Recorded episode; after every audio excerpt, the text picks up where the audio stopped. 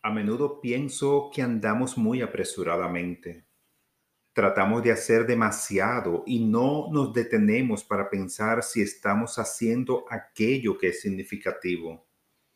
Mucho de lo que pensamos y hacemos seguramente no lo haría alguien con la conciencia de Jesucristo.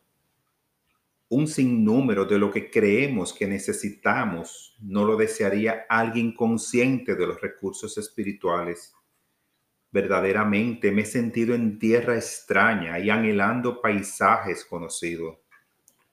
Cuando siento tal anhelo, trato de acercarme más a Dios y descansar en la seguridad de que todo está bien. Sé que Dios no me haría bregar con cosas desconocidas o hablar de aquello de lo que no tengo certeza tengo presente que Dios me inspirará con aquello que Él quiere que yo haga.